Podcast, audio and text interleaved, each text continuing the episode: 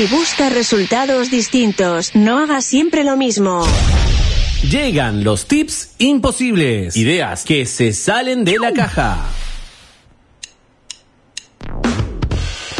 Para ir redondeando con los temas que hemos tocado, entonces eh, recordemos que mm, sin lugar a dudas la pasión es la parte más importante, la pasión es el amor por lo que nosotros hacemos en el emprendimiento. Eh, siempre el camino eh, para llevar adelante esto es parte importante y hay que disfrutarlo. Por eso nuestro compañero y amigo Eduardo nos va a estar dando los tips para conocer este, algunos temas respecto a estos, eh, a estos temas que venimos conversando.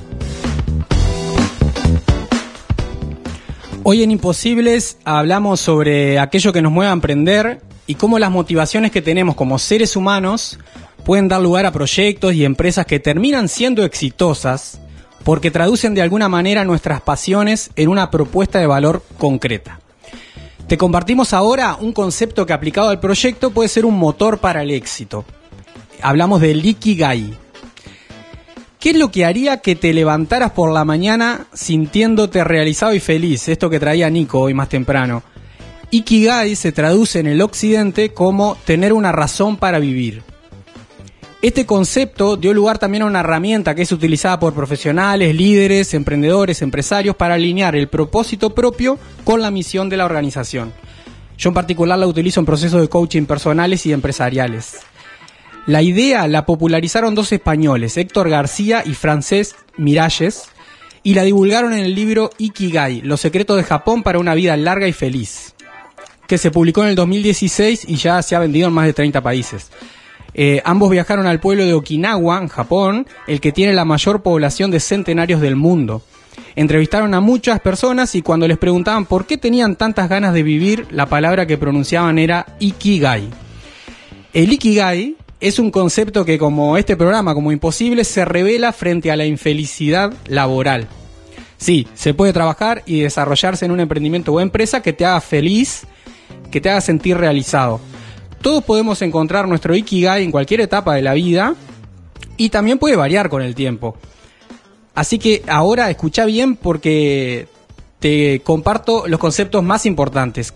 Ikigai como herramienta combina cuatro ideas.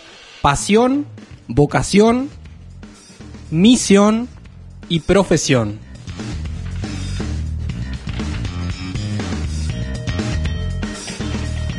Las cuatro preguntas básicas que necesitas hacerte para descubrir o redescubrir tu Ikigai son las siguientes. ¿Qué es lo que amo? Se trata de descubrir qué es aquello que podrías hacer siempre, esto que hace que, que se te pase el tiempo volando. Esa es tu pasión. Pregunta 2, ¿qué haces súper bien y te resulta fácil? Esto que los demás reconocen fácilmente en vos. Esa es tu vocación. Pregunta 3, ¿qué crees que el mundo necesita de vos? ¿Qué podés aportar al mundo? Esa es tu misión.